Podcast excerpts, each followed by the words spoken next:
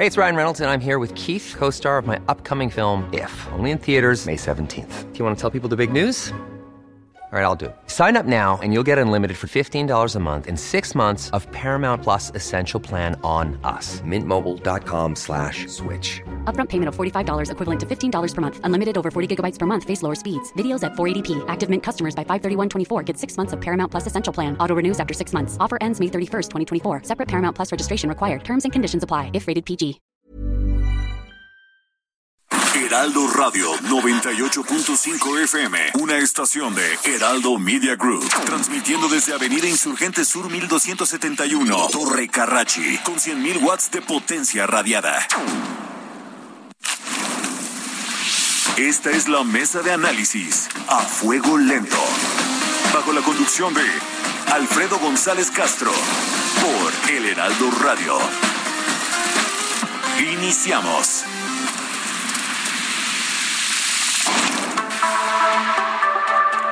Son las nueve de la noche en punto, tiempo del centro de la República. Muy buenas noches, bienvenidas, bienvenidos a esta mesa de opinión. Los saluda su servidor y amigo Alfredo González Castro con el gusto de cada martes. Y antes que todo, aprovechamos para darle la bienvenida a todos los amigos que nos sintonizan en prácticamente la totalidad del territorio nacional a través de nuestra frecuencia 98.5 aquí de, de, FM y también con una cobertura en prácticamente todo el país y allá en los Estados Unidos. Gracias, gracias siempre a la cadena del Heraldo Radio. Por lo pronto lo invitamos a ser parte del debate a través de nuestras redes sociales y también, como cada miércoles, saludo a mi colega y amigo Isaías Robles, quien me acompaña en la conducción de este espacio y nos va a platicar sobre los temas de hoy. ¿Cómo estás, Isaías? Muy buenas noches. Alfredo, ¿qué tal? Muy buenas noches. Buenas noches a todo nuestro público. Dos temas muy importantes abordaremos a lo largo de este espacio, Alfredo. El primero de ellos, amigos del auditorio, tiene que ver con el abuso de la prisión preventiva. El ministro presidente de la Corte planteó incluso la necesidad de iniciar un diálogo nacional para analizar la eficacia de esta figura jurídica, ya que reconoció que no sirve se ha abusado de ella y que incluso ha generado injusticias colectivas. Vamos a hablar con especialistas que nos van a decir eh, qué opinan sobre este asunto de la prisión preventiva. Y por otro lado, vamos a hablar también del fentanilo esta droga, este opioide, Alfredo amigos, que del cual México ya es productor y consumidor, eh, Todd Robinson, quien es subsecretario de Estado de Asuntos Internacionales de Narcóticos de Estados Unidos, vino a México y fue uno de los temas que abordó precisamente porque dice que ya está impactando a los mexicanos, pero está alertando que este, este tráfico, el consumo del fentanilo, eh, pone en riesgo la situación de ambos países, tanto de México como de Estados Unidos, así que también especialistas nos dirán qué pasa, qué está sucediendo con el tráfico y consumo del fentanilo. Así es, Isaías, dos temas de suma relevancia, dos temas de la coyuntura. Por un lado, eh, eh, ya, ya lo decías tú, el miércoles de la semana pasada, el ministro presidente de la Corte, Arturo Saldívar, visitó el penal de Santa Marta, Acatitla, y dialogó con 220 internas. Al término del encuentro, en un mensaje que ofreció a los medios, dijo que comprobó los vicios del sistema penal mexicano que había señalado desde hace mucho tiempo. Y habló precisamente de lo que tú comentabas al arranque de este programa, de la prisión preventiva oficiosa que se está abusando. Vamos a escuchar cómo lo dijo y regresamos con nuestro primer invitado. Comprobé los vicios del sistema penal mexicano que he venido señalando desde hace mucho tiempo, la necesidad de revisar la prisión preventiva oficiosa, de establecer criterios más claros para la prisión preventiva justificada, el que tenemos que desterrar que haya tantos procesos tan largos y que las personas puedan estar 10, 15 años presas sin haber sido sentenciadas. Isaías, amigos del auditorio, para analizar esta figura jurídica, nuestro primer invitado se encuentra ya en la línea telefónica, el doctor José Antonio Caballero Juárez. Él es profesor investigador de la División de Estudios Jurídicos del Centro de Investigaciones y Docencias, Docencia Económicas, el CIDE. Doctor, gracias, muy buenas noches. Hola, ¿qué tal? Buenas noches, Alfredo Isaías. Un gusto estar con ustedes. Al contrario, muchas gracias, doctor. Eh, ¿Coincide usted con la apreciación del ministro Saldívar en el sentido de que ha habido pues un abuso de la prisión preventiva que se contempla en el artículo 19 de la Constitución? Sin duda, sin duda. Eh, coincido y en las dos formas de prisión preventiva, les cuento. La prisión preventiva eh, en México se utiliza de dos maneras. Una es lo que se denomina la prisión preventiva oficiosa esto es cuando cuando no hay no hay forma de que el juez se pronuncie siquiera si ah, vale la pena o no vale la pena que esperes tu proceso en prisión. Y esto está regulado en la Constitución desde 2008. Incluso se han ampliado los supuestos. Y la otra es la prisión preventiva decretada por juez cuando se estima que puede ser un peligro para las víctimas, que te puedes dar la fuga, que puedes afectar la investigación del proceso. Que es la llamada justificada, ¿no? La prisión preventiva justificada. Esa mera, ¿no? Por ejemplo, Rosario Robles. Rosario Robles es prisión preventiva justificada, o teóricamente justificada. Por el riesgo de evasión. Sí, por el riesgo de evasión y, digamos aquí otra vez la falta de transparencia de, los de, con la que opera la justicia nos hace nos dificulta mucho saber bien a bien qué tan justificada es esa prisión preventiva. A lo lejos se ve muy poco justificada, francamente. Pero este es un ejemplo de muchos otros donde los jueces optan por eh, dictar prisiones preventivas con relativa facilidad cuando en realidad debiera ser la excepción. Es decir, doctor Caballero, ¿hay un abuso en el uso de este recurso jurídico? Sin duda, sin duda lo hay. Parte de la reforma de 2008 tenía como objetivo reducir la población en prisión preventiva. Prisión preventiva es, estás en prisión mientras dura tu proceso. Así es. Y se alcanzó a reducir, digamos, eh, a los ocho, nueve años de la reforma y se empezaron a ver números reduciendo la prisión preventiva y otra vez estamos para arriba. Entonces esto es muy problemático porque veámoslo de larga duración. Eh, tenemos un problema de seguridad pública en el país desde hace 20 años. Eh, las medidas de prisión preventiva no nos han logrado resolver el problema. Entonces estamos colocando, eh, abusando de la prisión preventiva, tratando de generar paz en la sociedad con eso y no estamos teniendo ningún tipo de éxito. Y por el contrario, tenemos una importante sobrepoblación en las cárceles del país. ¿Cuál era el objetivo? Claro, doctor, ¿cuál era el objetivo que se perseguía cuando el legislativo avaló estas dos figuras de la prisión preventiva justificada y la oficiosa? Mira, allá en la reforma de 2008, la discusión de la prisión preventiva oficiosa fue la presión que podían tener jueces, sobre todo jueces que estuvieran, digamos, en zonas medianamente alejadas o incomunicadas, eh, para tener que dictar una medida de prisión preventiva en caso de personas más peligrosas, por decirlo de alguna manera. Era facilitar la decisión. esa fue la razón en 2008. Hoy, eh, hoy esa razón ha sido completamente superada y se ha vuelto una bandera, digamos, de demagogia legislativa para modificar el artículo 19 de la Constitución y dictar prisiones preventivas a diestra y siniestra. Ese es parte del problema. Tendría que haber una, una reforma, doctor, para, para, para cambiar este esquema a ver si estoy bien, digo ustedes que son especialistas en esto, la contraparte de la prisión preventiva sería esta, este, este tema de la justicia de la puerta giratoria o algo parecido, ¿cómo le han denominado? ¿La, la contraparte cuál sería? Exacto, el contraargumento ahí. Mira, la puerta giratoria por lo general se presenta en la sede ministerial, que es, eh, digamos, los viajeros frecuentes. Eh, lo detienen hoy, sale y lo vuelven a detener, sale. La prisión preventiva no necesariamente te va a retratar esto. La prisión preventiva es una medida cautelar cuando tú ya estás sujeto a un proceso. Lo que se espera es que no te escapes. Pero aquí la gran ironía es que estar prófugo de la justicia es una cuestión que sale muy caro a la gente. No, no es fácil ser prófugo de la justicia. Y la gente si tuviera alternativa de no enfrentar su proceso en prisión preventiva, no necesariamente se estaría fugando de la justicia. Entonces, el problema de la prisión preventiva está sobredimensionado en ese sentido. Otro, otro problema, digamos, de, segundo piso es que la prisión preventiva oficiosa como la tenemos en México es claramente inconvencional. La Corte Interamericana de Derechos Humanos ha sostenido ya con mucha claridad que la prisión preventiva oficiosa no, no tiene razón de ser, digamos, en un sistema que se compromete con la protección de derechos humanos. Entonces, ojo, para, regresar a tu pregunta, la, la puerta giratoria es un problema que está mucho más en las fiscalías que en los juzgados. Antes de llegar a los juzgados. Efectivamente, ahí es donde lo tenemos que ver. Eh, llevamos muchos años tratando de reformar fiscalías y la impunidad en México sigue escandalosamente alta. Otra vez, en 20 años esto está sobrediagnosticado, no hay que dar muchos más diagnósticos, no hemos podido mejorar nuestra capacidad de procuración de justicia en el país.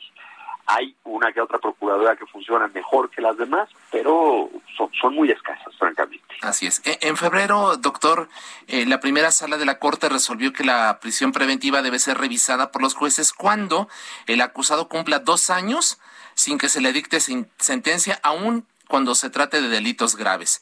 Hubo una polémica por este asunto. ¿Cuál es su punto de vista? ¿Fue acertado? ¿Es suficiente? ¿Qué nos diría? Fue una estupenda decisión. Si mal no recuerdo, fue un proyecto del ministro González Alcántara. Así es. Y eh, en, este, en este proyecto efectivamente se pide la revisión. Básicamente, cuando tú piensas en prisión preventiva, cuando estás en proceso, piensa por ejemplo en el caso de Caro Quintero.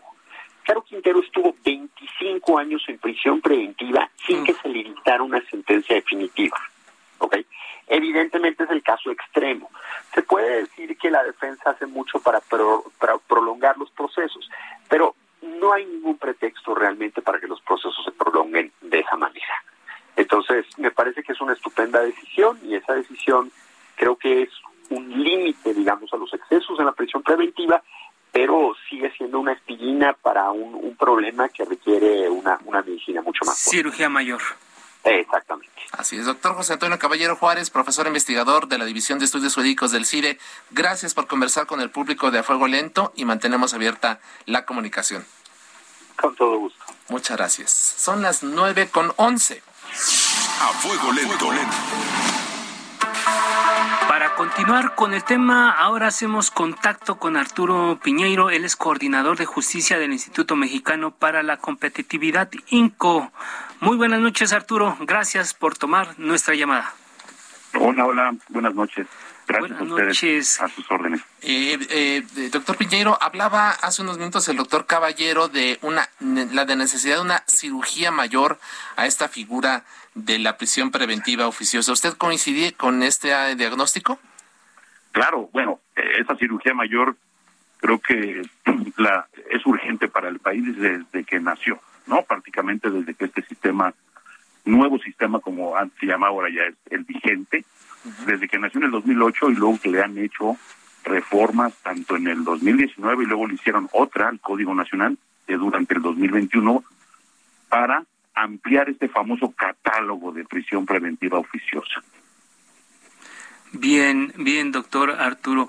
Eh, la encuesta nacional de población privada de su libertad eh, del 2021 que, que presentó el INEGI dice que el 27.8% de los internos está en proceso de recibir sentencia. ¿Qué nos podría comentar? Eh, ¿qué, nos dice este porcentaje? ¿Es muy elevado? ¿Está bien? ¿Estamos a nivel de, estándares internacionales? ¿Cómo estamos en México? Bueno, mira, fíjate que me voy a ir a otro dato que tenemos también.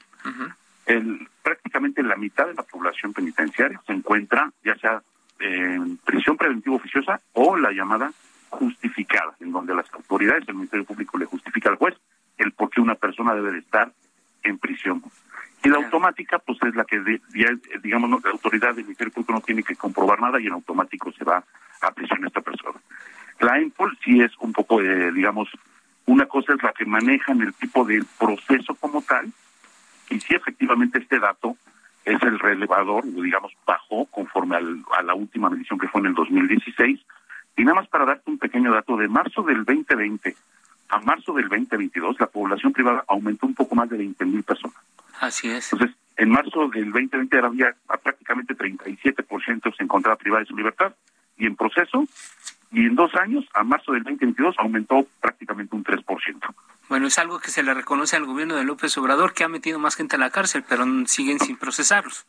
Así es, lamentablemente esto es una eh, digamos, también es un incentivo perverso para las autoridades, ¿no? Es parte de por qué esta prisión preventiva genera eh, empatía por la población. ¿Por qué? Porque pues, es una medida de populismo penal, como se llama, pero a la vez es una medida anticonvencional, ¿no? O violatoria de derechos humanos en donde no debería de aplicarse con bajo este catálogo inmenso y habrá otras opiniones en que digan que pues bajo el, este famoso derecho penal de excepción o del enemigo que para ciertos delitos sí es aplicable. Yo en ese sentido me iría por los delitos de delincuencia organizada, pero en un catálogo inmenso cuando tienes otras medidas cautelares que puedes tú también aplicar y no nada más la prisión preventiva, pero las autoridades siempre quieren eh, pues, meter a la gente a la cárcel para investigarla, que es lo peor. Este populismo penal del que usted habla es justamente tratar de dar a la, a la población la sensación de que estamos metiendo gente a la cárcel, entonces estamos combatiendo la delincuencia, pero no necesariamente es así. ¿A, eso se refiere cuando habla de populismo penal? Así es, es, es, este, esta idea de los gobernantes de restringir derechos y ampliar facultades para la autoridad en contra de la población para quedar bien ante la opinión pública, digámoslo así, no resuelve el problema de la criminalidad del, país. Por el contrario, creo que lo está propiciando. Además, esto, también, Perdón, además esto deriva en otros problemas, ¿no? El, la sobrepoblación, los problemas del sistema penitenciario, hacinamiento. hacinamiento. Así es, este, este, este, digamos, por un momento, imaginemos por un, un, momento, ¿qué, ¿qué sucede con estas personas que están en la espera de ser sentenciadas? Y en su mayoría por el delito de robo y que se han relacionado con, con convictos por más de dos años, es decir, no los separan dentro de las cárceles a la gente que está en proceso de ser sentenciada con los ya sentenciados. El resultado pues es la sobrepoblación, hacinamiento, autogobierno, riesgos sanitarios, corrupción, violencia física y moral. Detonantes que llevan a, pues, a la desintegración familiar, estigmatización, fractura del tejido social y la famosa reincidencia criminal pues no se da. Pero además la gente que entra por delitos mayores por delitos menores aprende cosas mayores y lo que dicen es que las cárceles a veces se convierten en universidades del crimen, ¿no? Así es, y esta, esta, esta misma encuesta que me mencionabas, la EMPOL del ENEGI, prácticamente la gente que regresa o, que se vuelve reincidente porque se salió por, un delito que cometió y vuelve a cometer ese delito, les denominan reincidentes, la mayoría, la, prácticamente la mitad de la población regresa por el delito de robo. O sea, la mayor persona, eh, digamos, la población que más, por la que está más, digamos, está encerrada o está privada de su libertad es por el delito de robo. Y muchas de estas personas también, pues vienen de, digamos, de condiciones deplorables o de alta marginación, como se dice, discriminada frente a un sistema de justicia que sí es muy injusto. Prácticamente, para darte un dato, el 60% de los recursos no son delincuentes peligrosos, sino jóvenes de bajos recursos, de bajo nivel educativo, y que cometieron el delito de robo y que provienen de ambientes sumamente precarios o con pocas oportunidades de desarrollo. Eh, eh, doctor Piñeiro, ¿debe el Congreso revisar esta figura de la prisión preventiva oficiosa? ¿Hacia dónde deberían de caminar los cambios? Mira, el, el Congreso está por ampliar el catálogo, ¿no? Se sigue discutiendo la ampliación del catálogo. Yo creo que esa, ese, esa, ese, ese, ese lenguaje, esa narrativa ya no debe de existir. Yo creo que sí tenemos que poner a trabajar a las autoridades, principalmente a las autoridades investigadoras, y a las fiscalías, al Ministerio Público, a que logre justificar el por qué una persona debe estar en la cárcel. Y no nada más en automático, digamos, porque eso, digamos, es como le llaman una pena anticipada. Si ya la gente la está sentenciando antes de estar ya realmente, cuando el juez sí dice, efectivamente esta persona cometió un delito, es decir, ya lo estás acusando, creo que la vía es elimina, eh, deja los que sí son de alto impacto. Sí, yo, yo, yo estoy de acuerdo en que queden algunos vinculados a la delincuencia organizada, pero elimina otros que la verdad no tienen razón de ser ni en la Constitución ni en, la, en el Código Nacional de Procedimientos Penales. La verdad se me hace una cosa absurda lo que hacen el legislador. Entonces los legisladores deben de cambiar esa idea, digamos, sobre este, este sistema no está diseñado para tener gente en la cárcel. Este, este sistema está diseñado para usar otros métodos alternos de salida y que de eso ayude a descongestionar al propio sistema. Antes pues, era distinto, antes era un sistema inquisitivo, un sistema que toda la gente quería que estuviera en la cárcel. Este sistema no está diseñado y la prueba ahí está. Las cárceles están sobresaturadas. Así es. Arturo Piñeiro, coordinador de justicia del Instituto Mexicano para la Competitividad, gracias por tu tiempo y tu confianza en este espacio y mantenemos la comunicación. Buenas noches. No, a ustedes, muchas gracias, muy buenas noches. 9 con 19. A fuego lento. El Instituto Federal de Defensoría Pública se ha ocupado del tema de la, la prisión preventiva y ha identificado múltiples violaciones a los derechos humanos de las mujeres particularmente que se encuentran detenidas bajo esta figura. Ahora damos la bienvenida a Laila Almaraz, ella es secretaria técnica de cooperación de este Instituto Federal de Defensoría Pública. Laila, gracias, muy buenas noches. Hola, muy buenas noches. Gracias, Laila. ¿Se puede decir que son más eh, mujeres que hombres quienes están encarceladas sin recibir eh, sentencia? Es decir, que, que son, están allí por el tema justamente de la prisión preventiva. Sí, claro que se puede decir y ahí están las cifras para respaldarlo. Creo que escuché muy atentamente las dos intervenciones previas y, y estoy de acuerdo con todo lo que mencionan. Eh, sin embargo, habrá que añadir digamos, la pregunta crucial que es a quién está afectando la prisión preventiva en México. Y la realidad es que a quien está afectando de forma mayor y más desproporcionada es a las mujeres. Te doy una cifra muy muy fuerte que a nosotros nos parece que no debería dejar dormirnos y es que una de cada dos mujeres en prisión, de las que están hoy en prisión, están en prisión preventiva, es decir, son inocentes y sin embargo están pagando, como ya lo decían, una pena anticipada. ¿Quiénes más? Mujeres, personas pobres, es decir, aquellos sectores de la población a quienes pues, la justicia generalmente no escucha. Sin duda, Laila, eh, eh, hay, son muchas las afectaciones de este, de estos procesos a medias. ¿De qué manera impacta este fenómeno particularmente en las mujeres? Mira, de entrada, eh, muchas de ellas son sobrevivientes de tortura, entonces estamos manteniendo en prisión a mujeres que ya fueron victimizadas por el Estado en segundo lugar, están en centros penitenciarios que generalmente son mixtos, lo que implica una serie de riesgos a su integridad física y psicológica que ya se podrán ustedes imaginar. El estar privado de libertad no solo en un lugar donde no tienes atención médica, por ejemplo, ginecológica, eh, pues tampoco atención médica general, sino donde también estás sujeta a riesgos como abusos, eh, incluso violencia sexual. En tercer lugar, las mujeres, eh, por cómo está estructurada nuestra sociedad, son eh, víctimas de una mucho mayor estigmatización, es decir, ellas pagan no solo la pena de estar en prisión, sino también la pena que les impone la sociedad por no haber sido buenas mujeres, por no cumplir con estos roles sociales pues asignados y entonces acaban siendo abandonadas y con las implicaciones que esto tiene. Si además consideramos que muchas de ellas son mamás y que muchas de ellas eran cuidadoras únicas, pues habrá que hacer la multiplicación de cuántas víctimas indirectas, incluyendo niñas, niños y adolescentes, está teniendo la prisión preventiva en el país.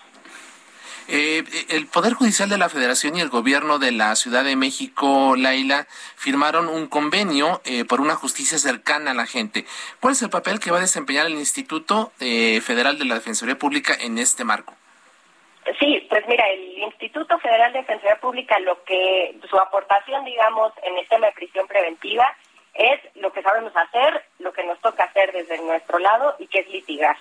Litigamos tanto en casos concretos de prisión preventiva como, digamos, un litigio de forma estructural que es que a través de casos buscamos sentar precedentes importantes que beneficien a todas las personas que puedan encontrarse en la misma situación. Es el caso del amparo en revisión 315 diagonal 2021 que mencionaban hace un rato, en el cual, pues sí, la Corte dijo la prisión preventiva se tiene que revisar y aparte no es responsabilidad de la persona procesada eh, probar una serie de requisitos, sino que es el Ministerio Público quien tendrá que probar pues por qué, eh, por qué ha durado tanto el proceso y, y, por qué la persona sería un riesgo no para salir.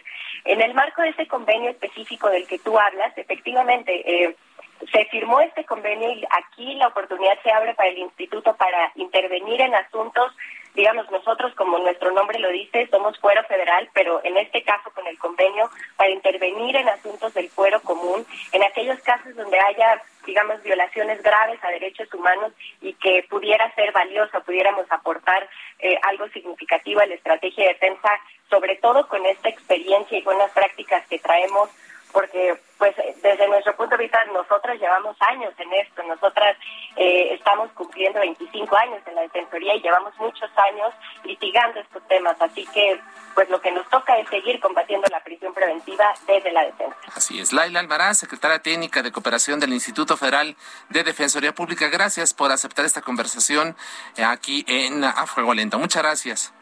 Gracias por el espacio a los dos. Buenas noches. Gracias, Laila. Gracias, Laila. Vamos a hacer una pausa. No le cambie. Regresamos en un minuto.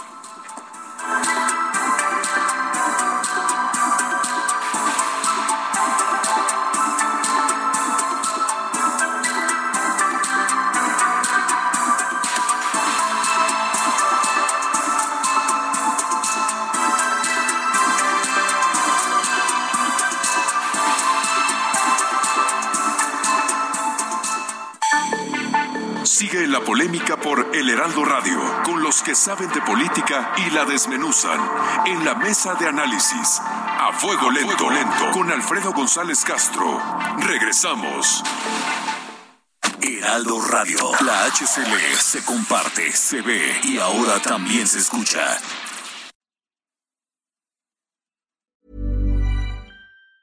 Hey, it's Ryan Reynolds, and I'm here with Keith, co star of my upcoming film, If, only in theaters, May 17th. Do you want to tell people the big news? All right, I'll do it. Sign up now and you'll get unlimited for $15 a month in six months of Paramount Plus Essential Plan on us. Mintmobile.com slash switch. Upfront payment of $45 equivalent to $15 per month. Unlimited over 40 gigabytes per month. Face lower speeds. Videos at 480p. Active Mint customers by 531.24 get six months of Paramount Plus Essential Plan. Auto renews after six months. Offer ends May 31st, 2024. Separate Paramount Plus registration required. Terms and conditions apply if rated PG.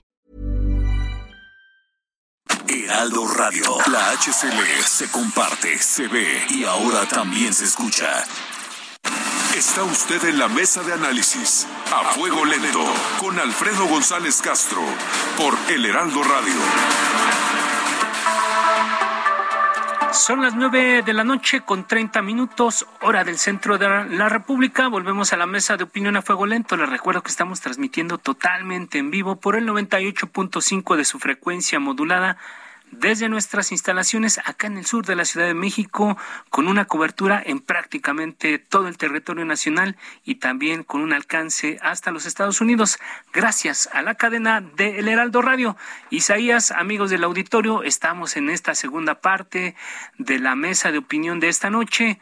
Un tema muy importante, la prisión preventiva oficiosa, que es un tema que ha generado una crisis en el sistema penitenciario del país y un debate del que vamos a estar eh, escuchando muchas opiniones próximamente, un debate que ya está permanente y, y va a estar presente en los próximos días. Pero vamos a otro tema también no menos importante, Isaías. Así es, y es que durante los últimos años la industria del narcotráfico ha girado en torno a un opioide sintético usado en hospitales como anestesia y para el tratamiento de dolores intensos. Sin embargo, también es utilizado ilegalmente por adictos como un sustituto barato de la heroína. Se trata del fentanilo.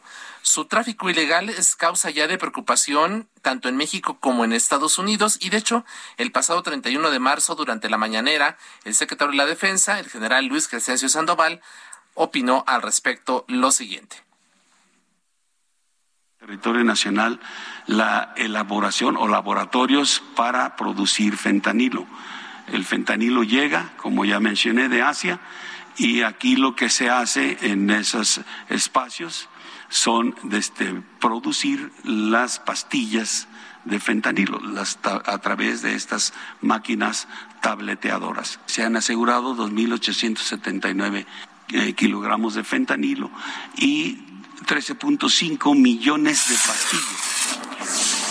Bueno, ahí está, se, ya se dieron algunos golpes a a este fenómeno, al tráfico, a la elaboración clandestina, bueno, pues eh, de esta de esta droga, de esta sustancia que han convertido en droga. Y para hablar del tema nos enlazamos vía telefónica con Edgar Darien, él es eh, González Vivanco, él es maestro en seguridad nacional por el Colegio de Defensa Nacional y profesor de la Universidad de las Américas Puebla. Profesor, gracias, muy buenas noches, ¿cómo está? Muy buenas noches, este Alfredo Isaías, ¿cómo están? Un honor para mí ser invitado de su programa. Al contrario, muchas gracias, maestro González Vivanco. ¿Qué es el fentanilo y por qué es la droga de moda? Pues mira, el fentanilo es un opioide sintético, es este podríamos decir que es primo de la morfina. Está de moda porque uno es parece ser, digo, hay, eh, los estudios indican que es hasta 50 veces más potente que la heroína, es mucho más barato y porque además tiene la, la cualidad de que puede ser utilizado para rebajar otras drogas y no obstante potencializar sus efectos. Este, esa es la razón por la que ha agarrado tanto, tanto punch en el mercado eh, estadounidense y en México y en Argentina, donde recientemente tuvieron 22 casos de sobredosis por eh, que le habían mezclado con eh, cocaína las personas que lo consumieron parece ser no sabían que estaba rebajada su cocaína con fentanilo y tuvieron una sobredosis. En el caso específico de México, ¿cómo está la situación de, en la explotación del tráfico y consumo del fentanilo, maestro González Vivanco? Pues justo como lo mencionó el general secretario de Defensa Nacional, este, en México somos principalmente productores, eh, existen las eh, laboratorios clandestinos que son altamente móviles porque no requieren una gran instalación. Los precursores químicos los consiguen muy fácilmente de Asia, específicamente de China y de, de la India. Y en México no solamente estamos siendo quienes estamos introduciendo el fentanilo al mercado estadounidense, causándoles una crisis de salud, sino también, sobre todo en la frontera norte, hay ya un grave problema de consumo donde, repito, los consumidores no saben en todas las veces que están consumiendo fentanilo, solo saben que están consiguiendo su droga de, uso preferido a un precio mucho más bajo que el normal y pues esto tiene consecuencias graves para su salud. Justo, justo, justo eso yo quería preguntar en relación con las otras drogas es es un producto más barato, más caro, digamos que la cocaína, la marihuana ya pasa a otro a otro terreno, pero comparado, por ejemplo, con la cocaína en términos de precio, heroína, heroína. Con respecto a las drogas duras, eh, sí es mucho más barato. El fentanilo, tal cual, la dosis de consumo no puede ser consumido directamente. Es por eso que se mezcla, es como un mezclador, este, con otras drogas y eh, lo que hace es potencializar los efectos de la droga que se esté consumiendo. Durante mucho tiempo se pensaba que la heroína era la droga de uso ilegal más potente y no, el fentanilo es mucho más potente. Tal es el caso que a veces solo con tener contacto directo sin protección pudiera ya generar una adicción en la persona que está manejando el fentanilo. Ahora, en términos de mercado, digamos, eh, eh, pongámoslo así, ¿cuáles son los cárteles de la droga mexicanos que están ahora centrando precisamente su actividad en este opioide? Ah, buenísima pregunta. Y son dos principalmente, son los que tienen acceso a la costa del Pacífico. Es el cártel de Sinaloa y el cártel Jalisco Nueva Generación. Y es por una razón geopolítica muy básica. Ellos controlan los puertos que tienen comunicación directa con eh, países del Pacífico que son productores o que tienen a su disposición grandes este, bodegas de precursores químicos. Bien, eh, profesor eh, González Vivanco, eh, en algún momento recuerdo que el, director de aduanas, Horacio Duarte, comentaba que incluso esta droga ha sido impregnada en perfumes, en maquillajes, en pinturas. Es muy fácil el manejo de este de esta sustancia que incluso luego pasan por un proceso para separarla de la base que, con la que fue transportada. ¿Es fácil, ¿Es fácil el manejo de esta cosa aquí en México? No es que sea fácil, como ya te mencioné, el, el manejo requiere cierto nivel de precaución. Una, porque los precursores químicos pueden ser altamente inflamables y volátiles. Dos, porque la droga tiene, el fentanilo es altamente adictivo, pero eh, ya con cierto nivel de sofisticación, la delincuencia organizada ha encontrado las formas de transportarla de maneras muy creativas e imaginativas, hay que reconocerlo. Y dos, eh, el fentanilo es de difícil detección. Entonces eso hace que se pueda mover, que se pueda colocar en muchos objetos que incluso pudieran no levantar ninguna sospecha. Y tres, es eso que su precio en el mercado sea muy bajo. Como no es perseguido, como no es tan fácil localizarlo, se puede mover con mucha más facilidad y con muy poco obtienes muchas ganancias. ¿Cómo es que actualmente eh, estos cárteles de la droga que nos comentas, el cártel de Sinaloa y Jalisco Nueva Generación, están llevando precisamente el fentanilo a Estados Unidos?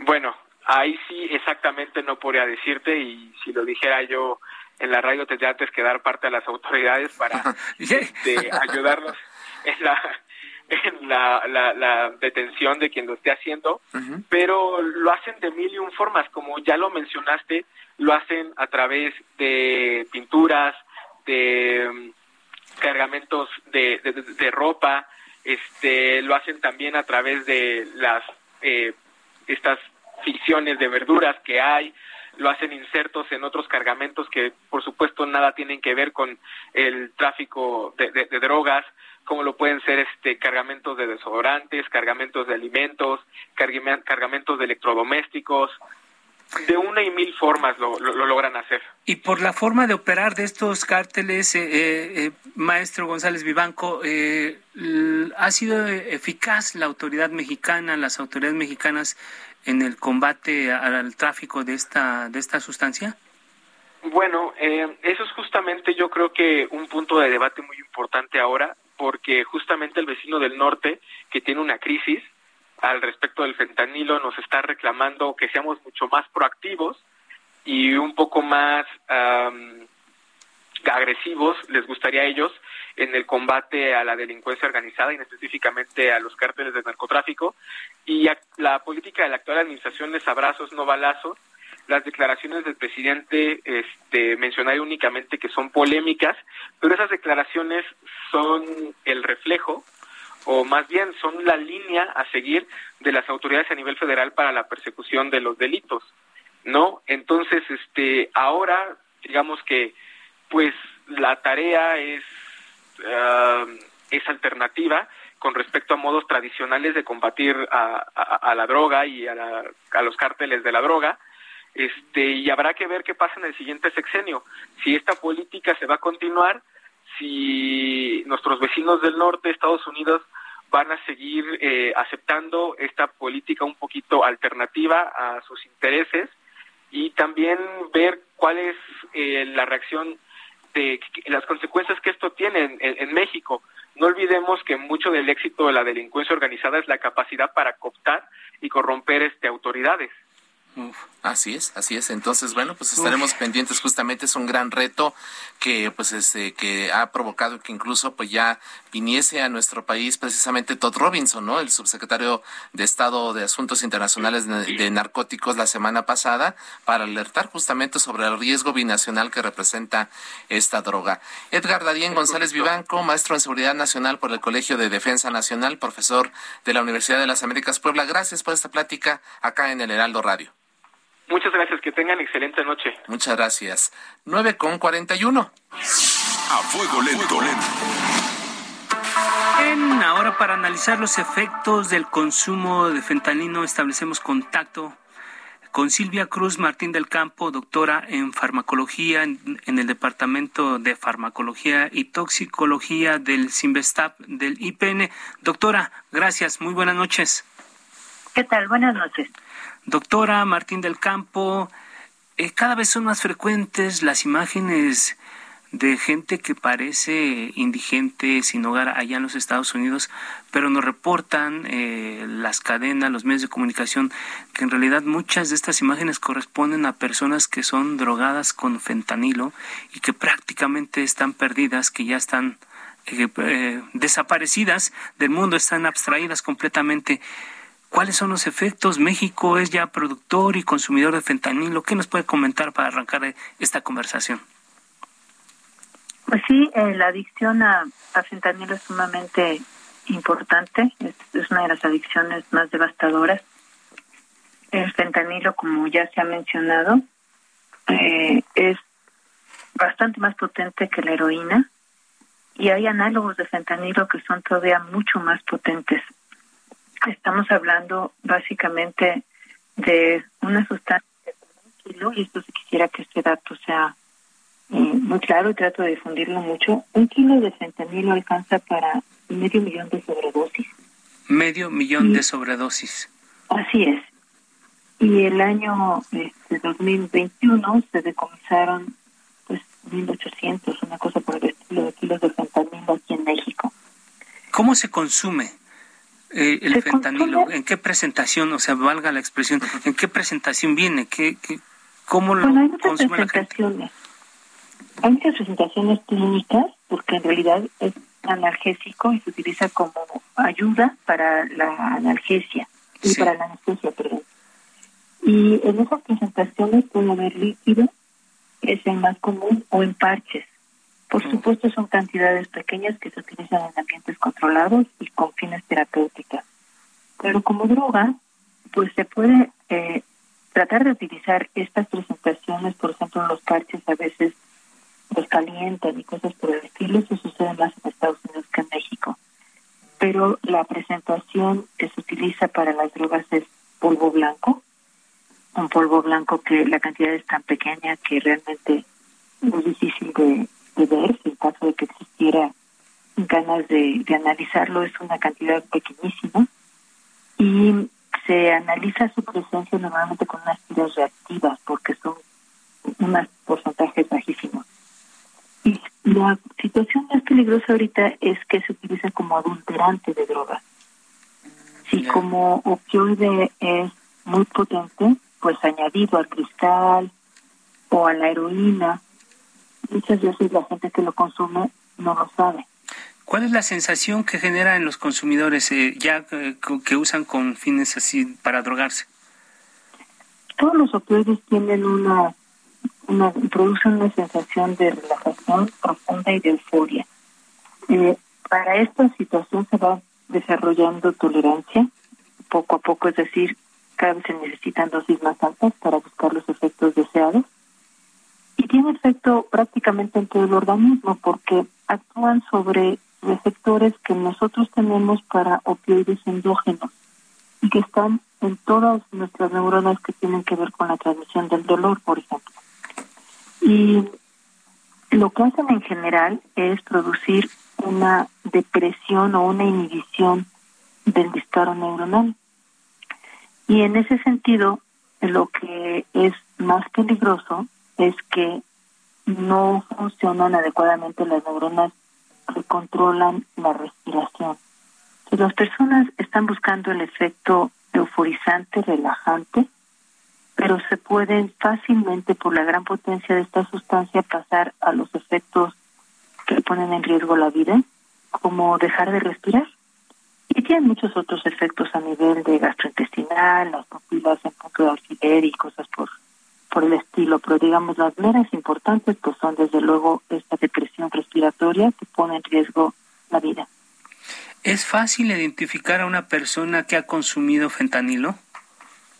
Sí, y es importante que esto se sepa porque si se consume en grupo, el identificar las señales de consumo de fentanilo es muy importante porque puede salvar una vida. Básicamente, el que queda intoxicado no se da cuenta, sino que pierde el tono muscular, eh, se puede caer y empieza a respirar de forma sumamente superficial y cada vez menos frecuentemente. Esto lleva a una baja oxigenación que hace que las personas se puedan poner eh, pues cianóticas azulosas y alrededor de los labios inicialmente con poca capacidad de respuesta. En este momento, pues desde luego que el riesgo es inminente y se tienen que tomar medidas inmediatas para tratar de salvar la vida. Eh, eh, se ha dicho, eh, eh, doctora, que de repente también este fentanilo, como usted ya lo, lo, lo comenta, que es un, un mezclador, eh, puede eventualmente, en, en aras de, de, de, facilitar el tráfico, combinarse con algunos medicamentos, ¿no? Como Aderal, Xanax. ¿Qué, ¿Qué riesgo tienen las personas de consumir esta droga, incluso sin saberlo, no? Ese es el mayor riesgo, que algunos no lo saben. Lo que sucede es que el fentanilo, al ser tan potente y completamente sintético, pues no pasa por plantillos de amapola, se puede hacer completamente en un laboratorio. Y esto hace que sea un gran negocio para quien vende las drogas. Lo empezaron a mezclar con heroína porque los efectos son muy similares y tratando de hacer un paréntesis para completar la respuesta anterior, eh, tanto la heroína como, como el fentanilo y cualquier otro opioide produce que las pupilas se contraigan mucho. Esa es otra señal de que hay consumo. Ya. Eh, y entonces se dieron cuenta que añadiendo muy poquito y sin tener que pasar por plantíos de amapola, recolección y purificación, sino exclusivamente de forma sintética, pues las ganancias eran exponenciales, aumentaban exponencialmente. Y después de eso se empezó a mezclar. Yo sí quisiera dejar claro que no es que uno vaya a tomar un medicamento y tenga fentanilo. Es más bien que se desvían. En un momento dado se pueden desviar los medicamentos para venderlos como drogas y ahí es donde los adulteran. No es que un medicamento que nosotros compremos en la farmacia y sea recetado por un médico tengamos el riesgo de, de consumir fentanilo. ¿Qué hacer, eh, doctora, frente a esta situación? El, el, el, gobierno federal pues se está enfrentando, por lo que usted nos comenta, pues una situación eh, como nunca antes, ¿no? Eh, ¿Qué debe hacer eh, justamente como una estrategia para hacer frente al consumo y tráfico del fentanilo aquí en nuestro país? Yo creo que estamos en un momento bueno, realmente importante, porque si bien ya sabemos y ha habido casos que se han reportado de muerte de sobredosis, pues esto lo estuvo comentando la doctora Clara Fleis y su equipo del Instituto Nacional de Psiquiatría y con personas en la frontera y, organizaciones de la sociedad civil que, el consumo en 2018 justamente habían aumentado las sobredosis. Las sobredosis no necesariamente son mortales. Por supuesto ponen en riesgo la vida y sabemos que cada vez más eh, con una cosa tan potente es más fácil que, que sí caigan en, en, una depresión de la que ya no alcancen a salir. Pero eh, esta cosa, esta situación que se detectó en la frontera, es muy posible que se extienda a otras partes del país, porque se está, se está extendiendo y se ha extendido en Estados Unidos de una forma muy impresionante. ¿Estamos a tiempo? Yo creo que sí. Lo primero es reconocer que existe el problema, que es un problema que desafortunadamente no, no quisiera yo que pequemos de optimistas pensando que se va a quedar del otro lado de la frontera. Claro. No que asumamos que va a bajar más bien de la frontera a otras partes y que tanto consumidores, idealmente, pues no consumir drogas, pero que los consumidores y los eh, testigos de consumo y los proveedores de servicios tengan presente el riesgo. Es decir, si alguien va a consumir, pues que no esté solo, sobre todo si no conoce lo que está consumiendo y que tenga alguien que pudiera echarle la mano. en segundo lugar, que haya naloxona. La naloxona es el antídoto, que es una sustancia que, que, si yo me la tomo ahorita o se la toma una persona que no ha consumido nada, no le pasa nada, porque es un antídoto. ¿Cuál? No, ¿Cómo? ¿Nos puede repetir el nombre? Naloxona. Naloxona. Naloxona y su nombre comercial en Estados Unidos es Narcan. De acuerdo. Esta sustancia existe en varias presentaciones, en polvo, en líquido y en una en una especie de spray nasal que es sumamente fácil de administrar porque no se necesita ni siquiera inyección. Y eh, en México hay naloxona pero desafortunadamente se necesita una receta para comprarlo. Claro. Y eso, pues desde luego, si hay una emergencia, ¿quién va a conseguir una receta a la y a llegar? Estamos haciendo pues un llamado a que la naloxona no esté regulada como si fuera un medicamento psicotrópico, porque no lo es. Ajá. Que esté disponible en todas partes, que lo tengan los proveedores de primeros auxilios en Estados Unidos los tienen bomberos, policías, todas las personas, y que eh, también se asuma que si una persona empieza a tener una inhibición de sus funciones, aunque diga que tomó un estimulante o que tomó una cosa que no es heroína, se asuma que, lo hizo. que puede tener fentanilo. Así es. Silvia Cruz Martín del Campo, doctora en farmacología por el Sinvestaba y en el Poli. Muchas gracias por conversar con nosotros esta noche. Gracias. Al contrario, muchas gracias a ustedes. Gracias. 952. A fuego lento. Para finalizar, mañana en la edición impresa del Heraldo de México le presentaremos una serie de trabajos precisamente sobre el fentanilo con un adelanto de esta información. Un minuto vamos a escuchar a Alejandra Martínez, coeditora de la sección Orbe. Eh, platícanos, Alejandra, en un minuto de qué va mañana es la primera entrega de este tema. Hola, ¿qué tal, Alfredo Isaías? Muy buenas noches. Efectivamente, como lo comentas, mañana en las páginas del de México, en la sección Orbe, podrán ver una infografía sobre el fentanilo. Explicamos por qué este analgésico es tan mortífero y bueno, pues es importante conocer sobre esta droga altamente adictiva para dimensionar el tamaño de la terrible crisis de salud pública que está enfrentando Estados Unidos en estos momentos. Eh, recordemos que autoridades sanitarias revelaron que en 2021 ocurrió un récord de 107 mil fallecimientos por sobredosis. Es una cifra inédita y es 15% mayor a lo que se registró en 2020. Y bueno, de estas muertes, 71 mil fueron solo por fentanilo. Prácticamente dos tercios es bastante. Y pues también las autoridades han reportado episodios de sobredosis masivas que tres o cuatro o más personas juntas eh, consumen drogas y pues mueren. Estos casos han ocurrido en Florida, en Texas, en Colorado, en Washington. Y ahora pues la sobredosis de fentanilo es la principal causa de muerte entre personas de 18 a 45 años, incluso ya está superando el suicidio, accidentes automovilísticos y el COVID. Así es, Todo esto lo van a poder ver mañana en nuestras páginas. Así es, así estaremos consultándolas, por ejemplo. Muchas gracias, Alejandra Martínez, coeditora de la sección Norbe. Gracias. Llegamos al final de este espacio. Agradecemos a los invitados y a quienes hacen posible. Ángela Arayano, Georgina Morroy, Alan Hernández, Gustavo Martínez. Buenas noches. Descanse. Hasta mañana. Muy buenas noches.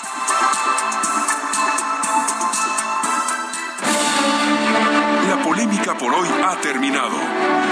Le esperamos el próximo martes para que junto con los expertos analicemos la noticia y a sus protagonistas en la mesa de análisis. A fuego lento, lento, por El Heraldo Radio, con la H que sí suena.